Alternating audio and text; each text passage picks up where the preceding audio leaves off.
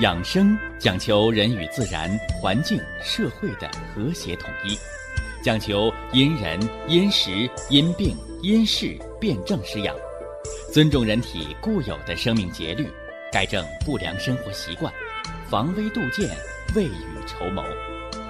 让我们一起学习、感受、实践养生的大智慧，用智慧去把握健康，用身体去感悟健康。用心灵去感受健康的幸福和快乐。欢迎收听《我和健康有个约会》。下面有请徐老师讲解博医文化的大智慧，让我们一同感受健康带给我们的快乐。好，下面有请徐老师。徐老师，您好。主持人好，听众朋友们，大家好。养生原来可以这么有趣儿，欢迎大家的继续收听和关注。当令，时尚说的就是值班，告诉大家，一年四季，春夏秋冬，在不同的季节。气血运行有着它不同的特征。正所谓春生、夏长、秋收、冬藏，这四个字说出了整体气血运行的规律。那么，在整体的气血运行的规律条件下，又有着什么呢？个体的不同。我给大家讲过，是吧？一年有四季，春夏又秋冬。那么，同样啊，以大见小，以小见大。那么这一天当中，这一个小的个体是吧？又有春夏秋冬。这个春是早晨晨起之时，是吧？气血生发。这个夏是正时晌午，是吧？气血特别的充足旺盛。这个秋。指的是日落黄昏，啊，百鸟归巢，人呢，哦，也要除却兴奋，逐渐收敛。在享受晚餐的时候，人要享受一定的安静、祥和。那么夜半三更呢？哦，这就是一天当中的冬季，啊，人呢要在熟睡当中。养精蓄锐，心肾相交，养足了精神，第二天早晨起来精神百倍。所以呀，我们给大家讲四季养生、五行疗法的这个理论，只是让大家知道气血运行的特点，不单是一年的规律，还有一天的规律。我们顺应着这个规律。去生活，去学习，去工作，去饮食。那么这样的顺应规律的生活、学习、饮食的方式，我们把它叫养生。正所谓生活无处不养生。那么人。人为什么会得病呢？老话总是说啊，人食五谷杂粮，没有不得病的。那么人得病，但是真是吃粮食吃出来的吗？不是。人吃五谷杂粮没有不生病的，是告诉大家，只要是活人，就会得病。那么得病的原因到底是什么呢？哎，我们祖国的传统中医把它分为三大原因，正所谓内因、外因和不内不外的原因。外因不用多说，啊，外界自然的风寒暑湿燥火。那么内因呢？哦，人的情志，人的起居，人的喜怒哀乐。忧恐惊，人的顺境，人的逆境，人的劳累，人的过于安逸。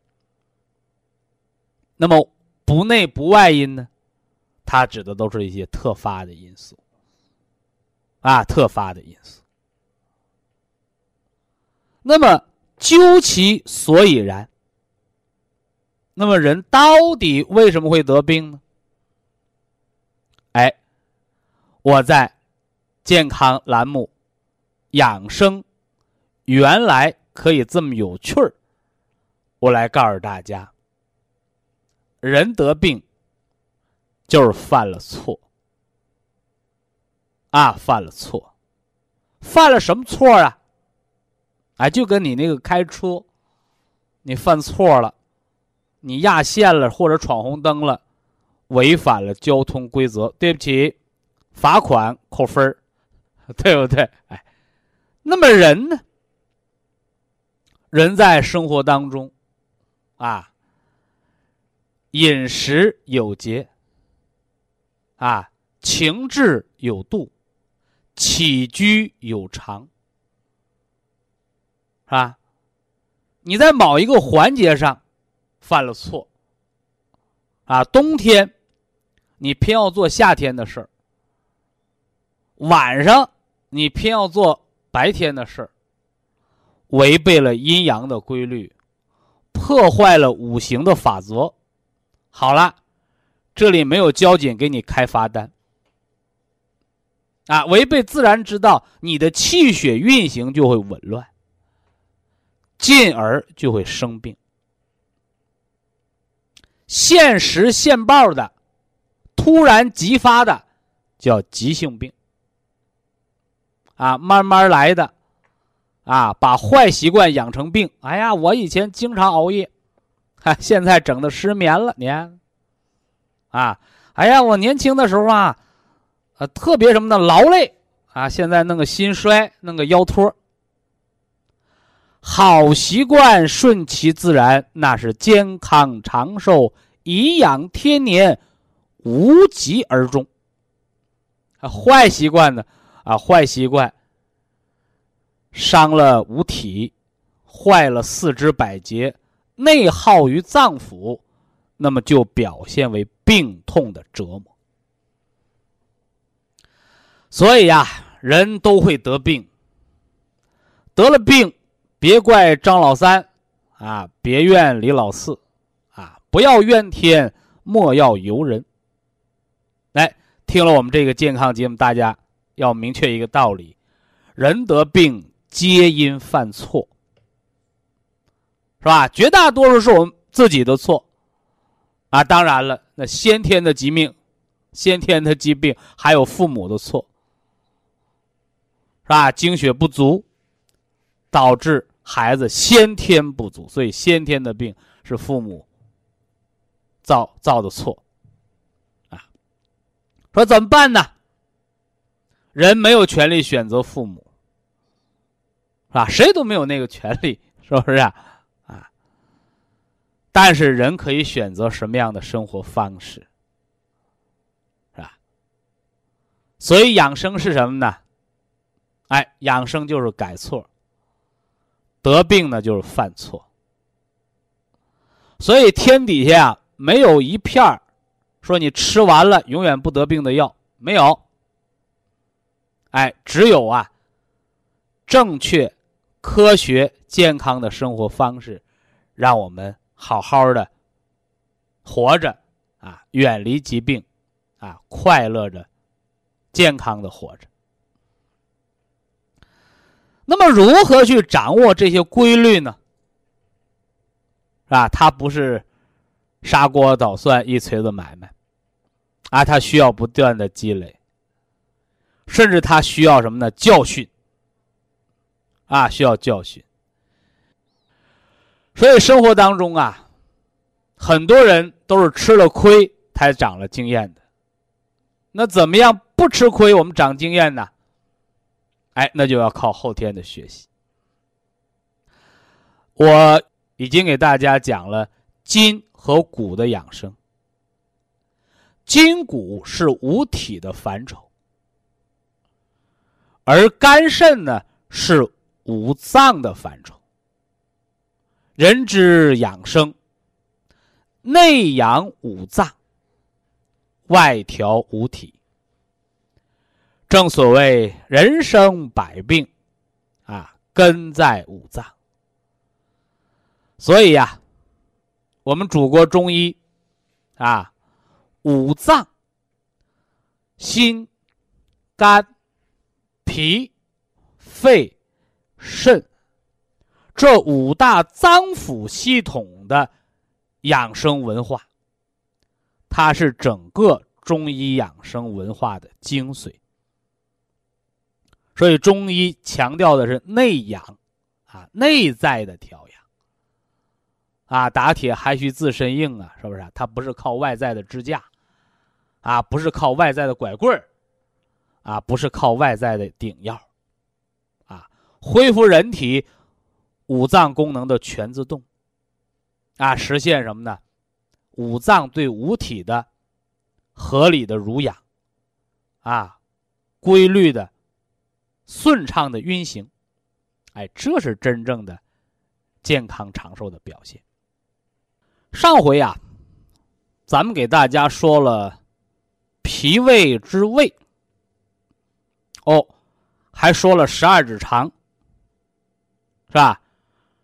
还给大家介绍了什么？哦，介绍了肠道要有益生菌。那么其实啊，健康的人，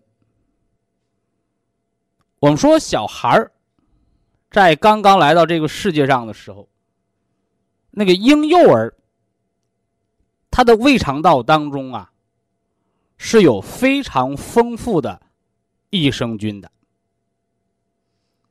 只是随着后天的饮食、情志的变化，哎，破坏了肠道的微生物的环境啊，尤其是后天乱打针、乱吃药，是吧？乱用抗生素，把原来呀。正常的菌群呢，都给破坏掉了。那么益生菌的减少，就会引起致病菌的升高。哎，这是个按下葫芦起了瓢的事儿。在现在微生物学当中，把这种现象。叫做占位效应。打个比方吧，说这个在希望的田野上，是不是啊？哎，哎，我们种的是庄稼，除掉的是野草，是不是？为什么呢？因为这个土壤，它给咱们的养分养料。是有数的，而且这个土地面积它也是有数的。哎，你长了草，它就抢了苗的营养，所以只有除掉杂草，哦，那个庄稼才能有更充分的土壤养分，它才能丰收。哎，这就叫占位效应。那么回过头来呢，你这个庄稼。或者说你种的这个粮食，这个种子很弱，发芽率很低，结果呢就杂草丛生，啊，杂草丛生。哎，结果现在人大量的用这个抗生素，就相当于这个除草剂，大家都知道是吧？你除草剂用多了，你用的适量，它杀草；你用的多了，它连苗也杀了。所以这块地如果连草和苗都不长了，是吧？坏的草、好的苗都不长了，叫不毛之地。这就是为什么乱用抗生素会导致什么呢？黑肠病啊，是吧？肠炎呐，以及顽固的胃肠性疾病，甚至于黏膜的损害。和萎缩，说那怎么办呢？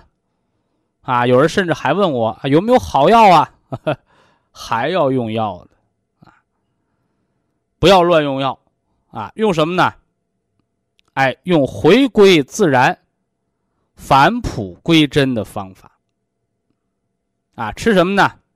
哎，吃枸杞山药小米粥，是吧？吃新鲜的瓜果、蔬菜，哎，不要乱用药，注意饮食的卫生，少思虑，啊，勿饮酒，早点什么呢？睡觉，早点起床锻炼身体。你这样一来呢，这叫改善生态环境。哦，我们的胃肠的生态环境在改善，那么对身体有益的细菌就会不断的增殖，那么对身体有害的细菌，在益生菌的数量不断的增加的条件下，是吧？它就会得到抑制，啊，甚至呢被消灭掉，啊，好的细菌。把坏的细菌，把它消灭掉。怎么消灭掉？占位效应，啊，好的细菌越来越多，坏的细菌没有生存空间，是吧？你像那个让人放恶臭的屁那个，叫产气杆菌，是吧？你说我们多吃瓜果蔬菜，少吃油炸的食物，少吃肉，哎，你肠道当中膳食纤维增加了，哎，益生菌增加了，促进肠道排便，好了。你那产气杆菌就没有生存的环境了。人排便畅通了，常年便秘。你看有一种民间流传那么说法啊，说一天不排便，啊，多抽三包烟。啥意思？就是那宿便之毒，啊，有过于那个吸烟的那个尼古丁的毒。是吧？哎，所以人想健康，哎，我们有一个五好老人的标准，是吧？哎，其中就有一条叫排泄畅通。啊，这个排泄畅通，一个是要大便畅通，排除食物残渣，哎，不要让它在这个肠道当中腐化，不要产生坏的细菌和肠道的毒素垃圾的堆积。啊，肠子要畅通，这个通是自然而然的通，啊，不是跑肚拉稀的通啊。呃，第二个呢，就是小便畅通，是吧？我们常给大家讲，人不要养成那个憋尿的习惯，是吧？特别是小孩儿，啊，有时候玩玩玩，啊，玩游戏啊，玩玩具呀，哎，一时兴起就忘了喝水，忘了排尿，你看。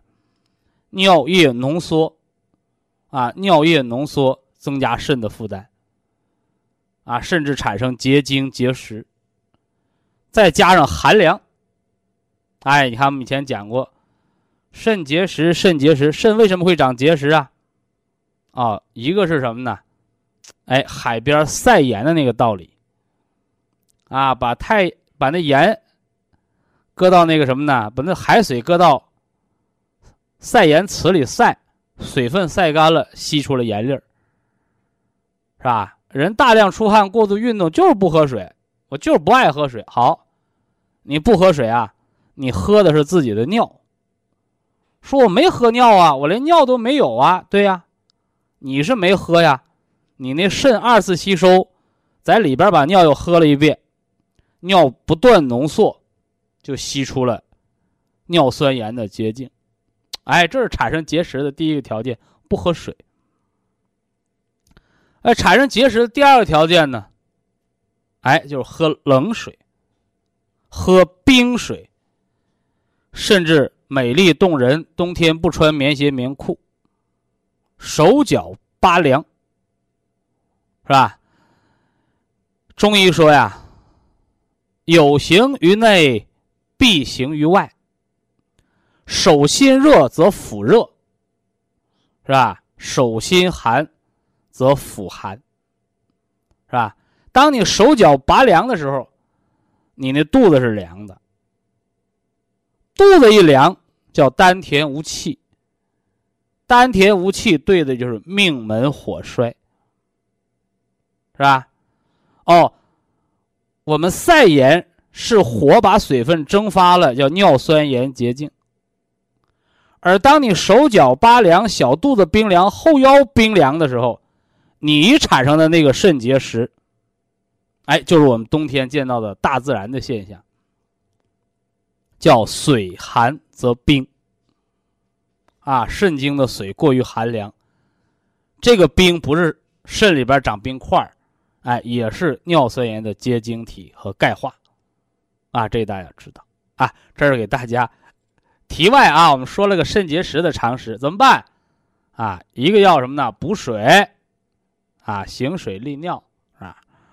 二一个呢，二一个要补命门的火，啊，补命门的火，啊，有利尿方，啊，有填固肾经的食疗啊。那么今天呢，今天呢，咱们要接着给大家往下说，是吧？胃和肠说完了，啊，健康的肠道，它要有良好的自然环境，哎，是肠子当中存着的对身体有益的微生态、微生物的益生菌的群体环境。二一个呢，就是肠子有良好的动能，是吧？肠子运动来自于什么呢？哎，你胳膊腿的运动，人走路，胃肠自然蠕动。你老天天坐在那儿，我在那儿，肠子它就梗阻不动。另外呀，大肚子的、将军肚的，是吧？每天坐的时间比较长的，我们可以从外边帮帮他，啊，推一推任脉，啊，利一利胃肠的疏导，啊，尤其是那胃下垂的，啊，因为我推任脉能把胃推下去吧？你那胃瘫软无力，推任脉只是促进一下它的蠕动。把那坨懒肉，给它变成有弹性的肌肉，所以它不会推下去，只会推的它活力增加，是不是啊？当然了，啊，也可以从食疗的角度来补充一下，是吧？肌肉的活力，哎，补肌肉的活力是什么呢？啊，有的朋友说我喝饮料，是吧？喝运动型的饮料不对啊。那有人说吃泻药啊，吃的止跑肚啊都不对啊，啊人的肌肉它属筋啊属筋，筋骨皮肉的筋，五行属木啊五行属木，所以要养和肝血啊养和肝血。所以说你看咱们讲胃肠讲胃肠。其实胃和肠表面上它是一道管道，而实际上构成这个管道的和肝主筋，主一身之肌肉的弹性，叫胃肠蠕动；肾主水，啊，肾主水呀，啊，水液的代谢，啊，水液的代谢，啊，这都是分不开的。那今儿呢，咱们就。接下来往下说，是吧？说一说和这大肠相表里的肺脏，是吧？咱们山东青岛，哎，还有听众朋友给我打电话，啊，给大侄子问，是吧？十七岁的大侄子，鼻炎，啊，什么下饭馆啊？啊，吃的多了，吃完饭跑啊，跑得满头汗呢，啊，一下得鼻炎了，啊，有没有道理？啊，就那么一丁点儿的道理。我们常说呀，外行他只能看热闹，那么内行，啊，内行他才是一针见血，盯的是门道。所以大家伙啊，听咱们的健康节目，是吧？我们养生原来可以这么有趣儿，啊，趣味当中学习养生长寿的知识。所以咱们这一档作为啊健康生活服务类的这么科普的这么个。栏目，啊，那么大家你在学习的时候，你别光跟着，哎，这好玩啊，这哈哈乐，甭，甭这样啊，长知识，长见识啊，学会抓，抓主要矛盾啊，主要矛盾。我就告诉他了，我说鼻炎呢不是一下子得的，是吧？慢性病是慢慢形成的，压死骆驼的最后一根稻草。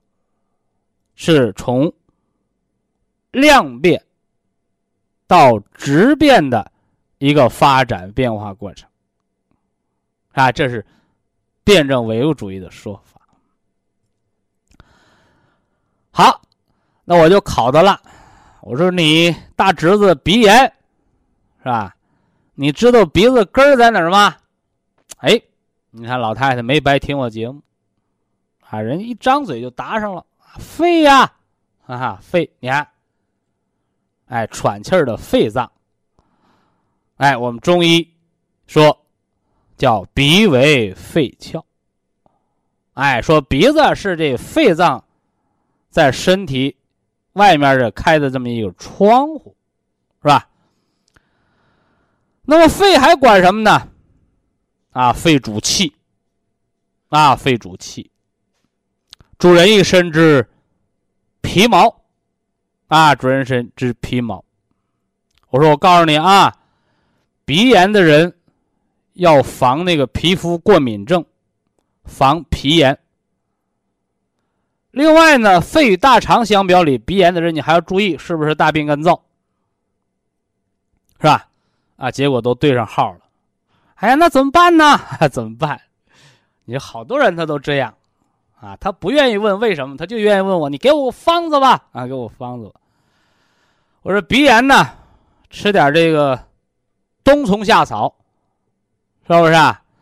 啊，吃点白色的食疗啊，你补肺的冬虫夏草，是吧？山药是吧？白色的芸豆、藕啊，这都是补肺的食疗哦。吃大白梨啊，吃大白梨。”那肺气虚、老冒虚汗的，吃点黄芪，是吧？肺虚导致肾虚，啊，母病则子受啊，啊，吃点菟丝子，哎，这都是有方可循的，啊，有方可循的。那么，我又问他了，我说你知不知道孩子这鼻炎是怎么得的？结果老人家又给我来了一遍。哎呀，那天孩子吃多了，吃多了跑步出了汗，出了汗鼻子着了凉得鼻炎。我说错，我刚开始还说你对一点我说错，我说这个只是个导火线，哎，就是已经要得鼻炎了，差那么一丁点儿。好了，你这面过食饱餐，啊，运动后大汗，大汗后淋风，好了。表面上看是一个小感冒把鼻炎勾出来的，实际上感冒哪能翻起那么大的浪花啊？是不是啊？一根火柴能点着一个油桶，引起大的爆炸。但是你要把这根火柴啊，你扔到那个西湖里头呢，你扔到那个长白山天池里呢，你别说火花了，呲啦一下它就灭了。所以要抓主要矛盾。我说你再找找。哎呀，我们那个孩子有个习惯，是吧？啊，就爱喝凉水，啊，爱喝饮料，爱吃雪糕，是吧？是不是这原因呢？你看，这叫一语唤醒梦中人。我说，我告诉你，啊，肺脏喜湿恶燥，畏寒，喜湿，哎，他喜欢湿润的环境，是吧？所以说，你到南方，哎，你看那气管炎的、鼻炎的人少，是吧？因为空气湿润，是吧？恶燥，你赶上到北方。啊，特别大西北，是吧？甘肃、陕西那片是吧？你看那慢支气管炎的人，特多。畏寒，这寒又分外寒和内寒。外寒，北方的寒冷，啊，北方的寒冷。每到冬天，你什么哈尔滨、沈阳、长春，是吧？你看这些大医院的那个气管炎的病人、肺心病的病人，啊，多的是，是吧？那么内寒呢，就是过食寒凉，是吧？形寒饮冷则伤人的肺阳，形寒你身体受寒，饮冷喝冷水，是不是？哎，这下子把原因找着了，啊，那我吃些食疗就能好吗？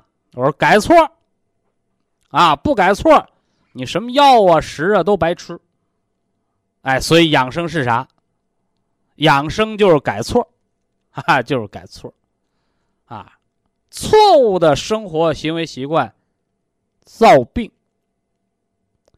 健康的生活行为习惯造健康，啊，就这么个区别。所以你想得病吗？啊，请你用不良的生活习惯去打造自己，是吧？啊，你想健康长寿吗？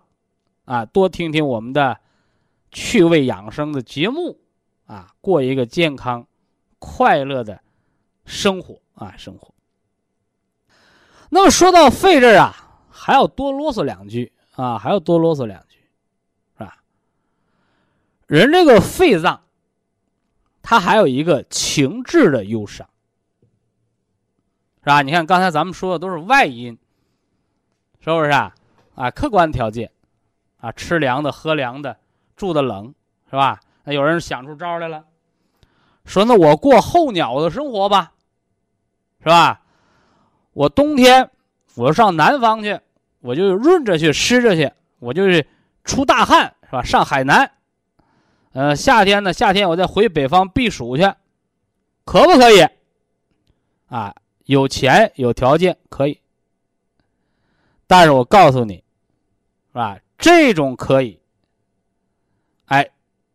都是眼前儿的，隔着靴子挠痒痒，是吧？表面上看，啊，你躲过了暑湿，躲过了风寒，是吧？你真的都能躲过去吗？表面上看，我们北方的人到南方去，叫猫冬啊，是吧？躲避这个寒冬，其不知，你是没咳嗽，没喘。但是我告诉你，你本来应该冬天在北方承受严寒，是吧？承受这个寒冷的肾经的闭藏，这叫一方水土养一方人呐。结果您客居他乡，冬天当夏天过，没咳嗽，但出汗了。我告诉你，你那借的是高利贷。是不是啊？就跟现在人，哎呀，啊，我我贷款，是吧？没钱不要紧，我贷款，我提前消费，是吧？哎，你现在能还上钱叫良性循环，啊，有一天好家伙，贷款买的车啊，贷款买的房，哎呦，不抽手，钱不抽手还不上，得，那房和车就是人家银行的了，是不是？哎，所以人呐，不是鸟。鸟它可以过候鸟般的生活，而且它那个过候鸟般生活，它不是大雁南飞，不是坐飞机飞过去的，它是感受寒冷之后自然选择飞过去的，而人呢，昨天还是冰冰天雪地，好家伙，今天已经什么呢？温暖如春，大汗淋漓了。你给那肾挖了个大坑，是吧？是没咳嗽，你看你肾精亏了之后，骨和脑髓怎么样？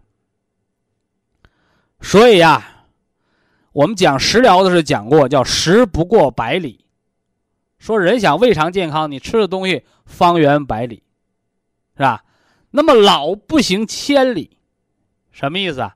人到老年，您这辈子你要知道，啊，你偶尔旅个游玩玩也罢了，是吧？你这大动干戈的大折腾，是吧？仨月半年，你刚适应了一方的水土。你又回来了，这几千公里的折腾，这种生活对五脏的损伤是潜在的，啊，它虽然没有及时爆发出来，但是潜在的。希望大家给大家这么个提个醒啊，仅供参考，哈哈，仅供参考。以下是广告时间。博一堂温馨提示：保健品只能起到保健作用，辅助调养。保健品不能代替药物，药物不能当做保健品长期误服。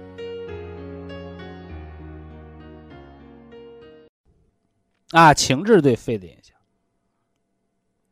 说情志怎么还能伤肺呀？没错，是吧？你看有几个历史人物，是吧？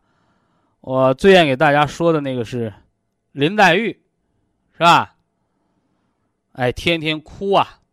啊，天天哭，啊，顺心了不顺心了，哭一场，是吧？秋天叶落了，哭一场；冬天下雪了，哭一场；春暖花开了，花一落又哭一场，哭吧。哎，要不怎么说性格造就命运呢？忧则伤肺，啊，最后好家伙，啊，美人命短呐，是吧？结果，啊，叫死于痨病。啊，那年代叫痨病，是吧？现在叫什么叫肺结核？啊，肺结核，是吧？多愁善感的人容易得肺痨之病。什么意思？叫忧伤肺。啊，忧则伤肺，啊？所以大家一定要明白这一点啊。还有个历史人物啊，那个刘备。是吧？我们看《三国演义》啊，也是老哭，是吧？见谁都哭啊。呃，人这个哭啊，到底好不好？啊，到底好不好？哎，这就要说到七情，情志有节，有度。说我老不哭，这是个毛病。是吧？说一辈子刚强，没掉过眼泪瓣好了，告诉你，去检查检查肝。啊，检查检查肝。啊，因为你老憋着，老克制情绪的，哎，它容易导致内脏的损害。说老哭不行，啊，不哭也不让，你怎么办呢？啊，情志有度。悲伤了，哭一哭，哭完拉倒呗，是吧？我记得原来那哈尔滨吧，哈尔滨那是大连呢，啊，一个女同志，啊，伺候那个老父亲，啊，伺候了三年，老人家恶性病没了，那肺的肺的恶性病，后来他也得了，给我打电话，哎呀，是不是传染的？我说我告诉你，不传染。啊，不传染，细胞突变不传染啊。说那怎么得的？啊，我说还是跟你的后天的习惯和情志有关。呀，是不是跟我这三年老哭有关呢？我说老哭什么呢？啊，他说照顾了老父亲三年没留住，我父亲走完之后我又哭了三年。我说为什么哭啊？思念呢？我说思念自杀跟着去啊。结果噗呲，他乐了，说：“人就是这样的，是吧？人哭啊，不是给别人看的。活着的时候，你尽了孝道，心无遗憾之生，啊，人生终有完结嘛，是不是啊？哎，那你没有悔恨，你哭什么呢？是不是？哎，所以悲伤一阵儿也就过了。你老是哭，那你就小心肺的结核啊，肺的结核。哎，有人说肺的结核不是结核菌感染来的吗？没错啊，是吧？细菌感染来的，是吧？但是结核杆菌找什么样的人呢？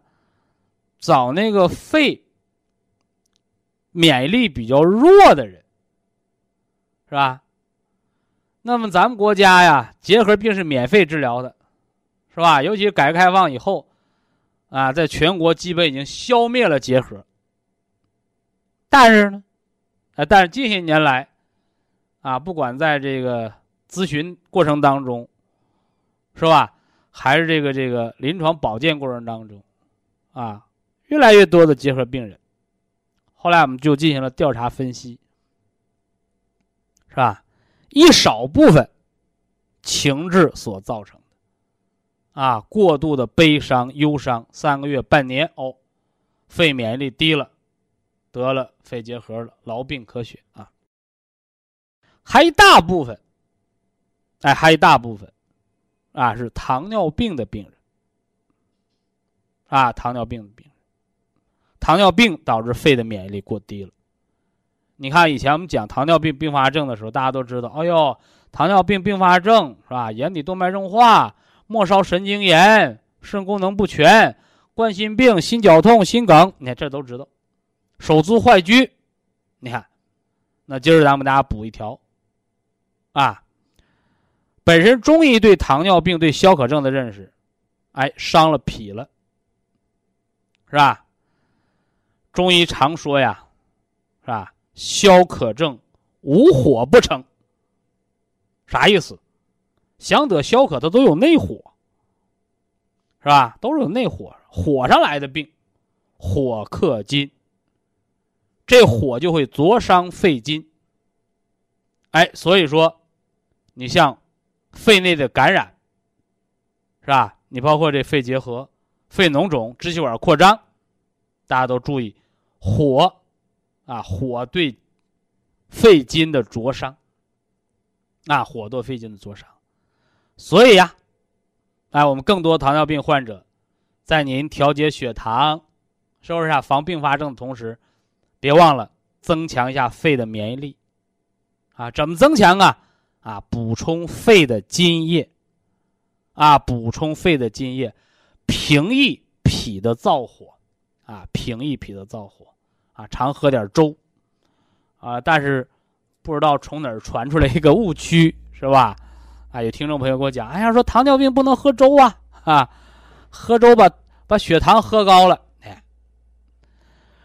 粥是天下第一补药，啊，粥是把米熬成熬成糊糊嘛，对不对？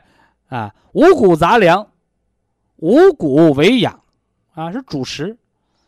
那熬成粥了呢，又能濡养我们的胃肠，又能暖我们的脾胃，啊，所以很适合病人来吃，啊，很适合病人来吃啊。所以热粥是养身体的，啊，至于什么糖尿病不能喝粥，啊，糖尿病不能吃水果，我没让你西瓜蘸白糖啊，是吧？另外，糖尿病它也不是糖吃出来的，代谢紊乱。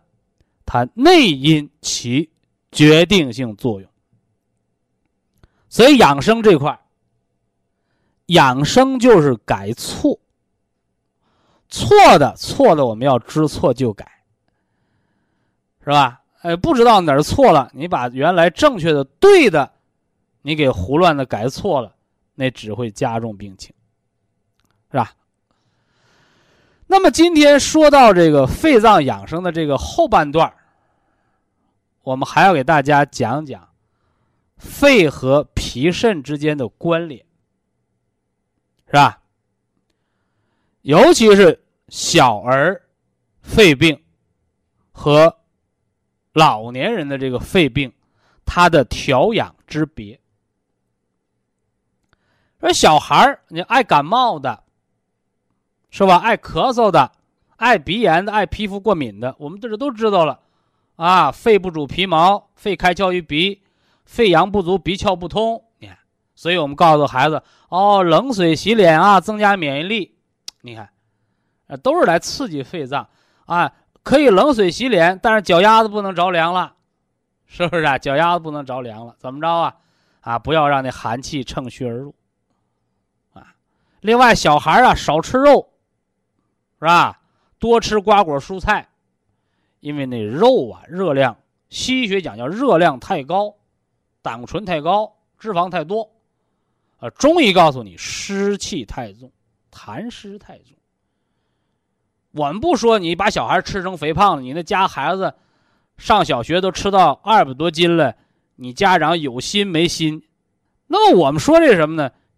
你那小孩没吃到二百斤，但你发现你孩子特别懒，睡觉打呼噜，平时不爱动，是不是啊？说话有痰鸣音，这都说明你那肉吃多了，痰湿重了。所以小儿健肺。先从健脾开始，所以你看那中医的儿科用药里边那个山楂丸儿，哎，就是给小孩化食的。哎，有的人把山楂丸换个方子，啊，改个名字，两块钱一盒山楂丸变成了什么呢？啊，改善胃肠蠕动的这些什么保健的或者食疗的药，好家伙，五十、三十、一百，你这，所以药不在贵。啊，你别看商业名字五花八门，你多看看那里边的成分和足方。啊，看本质，看门道啊。所以小儿鼻炎呢、皮肤病啊，包括小儿的白癜风啊，在这提醒大家啊，肺主皮毛，小儿之肺，你在补肺的时候，别忘了虚则补其母，哎，要调一调那个脾的痰湿啊，脾的痰湿啊。那么老年人这儿。特别是高龄老人的慢性疾病，啊，肺心病，我把它叫半条命嘛，是吧？一整就心衰了，一整就呼衰了，是不是啊？这是很吓人的要命的事儿啊。那还有那个中年人那个哮喘啊，哮喘，这都是发病控制不好，急性发作是要命的啊。那么大家一定要知道啊，那么肺肾。相，什么呢？哎，相成。肺为肾之母，肺肾相生。啊，那么，当你的肺病、慢支啊、哮喘呢、肺气肿啊，您到了一咳嗽就尿裤子的时候，这就比较重了。甚至引发了浮肿的时候，在您补肺润肺的时候，你别忘了要行水利尿，要顾一顾肾经。那么同样啊，你像糖尿病的肾衰的朋友，是不是啊？肾功能不全，我给大家讲过，糖尿病啊，十年得并发症，二十年得肾衰竭，这这是个疾病的转归过程。你包括常年久病的、多病的服药的药毒，它也伤肾，是吧？那么在你养肾救肾的同时，虚则补其母，你别忘了，也可以什么呢？哎，来补一补我们的肺气。哎，肺肾同补是养生之法则，是吧？这个没有严格的界限。它不像买火车票，说我去北京的火车票，你过了站得多收你钱，或者你买了北京火车票不能奔哈尔滨去，对吧？但是，中医在补肾润肺这，它没有明显的界限，啊，肺肾是互根的。就好比啊，娘俩，是吧？你那儿子出去了，老娘脸上有光。是吧？老娘就能过幸福生活，不愁吃不愁穿，啊，不用捡矿泉水瓶子去去卖零花钱，啊，反过来呢，是吧？现在更时髦的啃老，啊，你说老娘我有钱，是吧？所以那儿子结婚，他就不用分期付款去买房子。来，老娘这房子你住一个，老娘房子多，啊，我们不说啃不啃老吧，这最起码是亲娘。所以五脏啊，就是本身中医研究五脏五行阴阳这个理论哪儿来的？啊，不是老神仙闭着眼睛在那儿想的，他就是把人的五脏。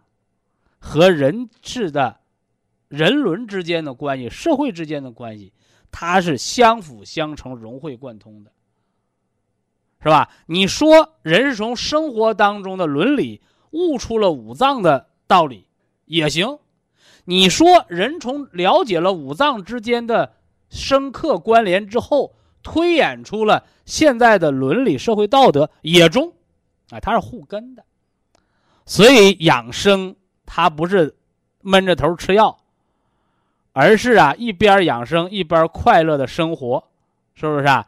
什么父子，是吧？儿女、兄弟姐妹、领导、师长、朋友，哎，你这关系融合，它其实和你那五脏和谐是一个道理，啊，这是今天咱们给大家讲的肺脏之养生下篇，是吧？培土可以生金。啊，另外呢，补了肺金，也可以什么呢？来化金生水啊，化金生水，这都是相辅相成的过程，是吧？那么至于食补上呢，补肺，我们可以吃吃冬虫夏草，是吧？吃吃这个藕片，吃吃雪梨，吃吃山药，是吧？吃吃这个雪莲，这都是润肺的，是吧？那补肾精呢？啊，补肾精。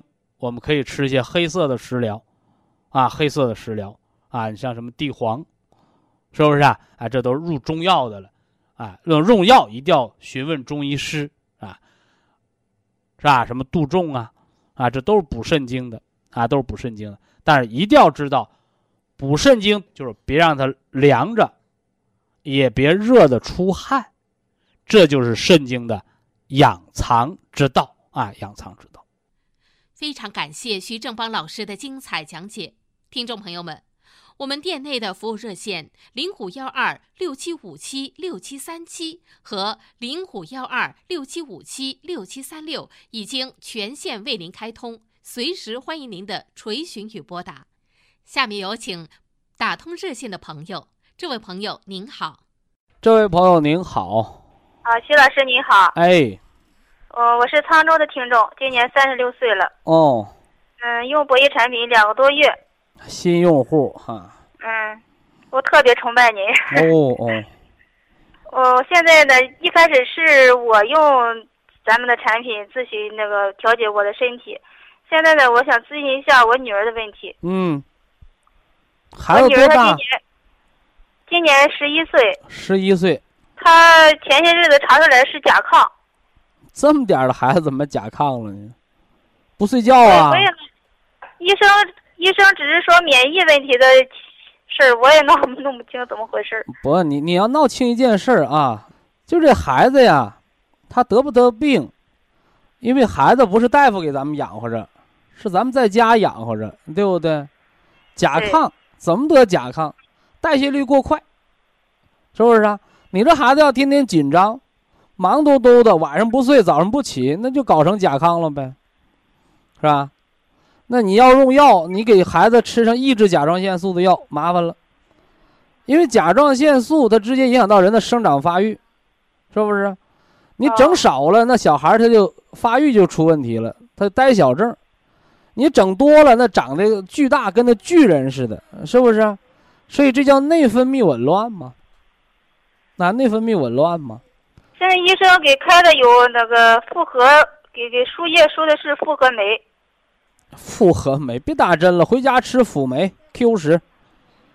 哦。嗯。他还开的有，还有抑制甲亢的那种药，还有。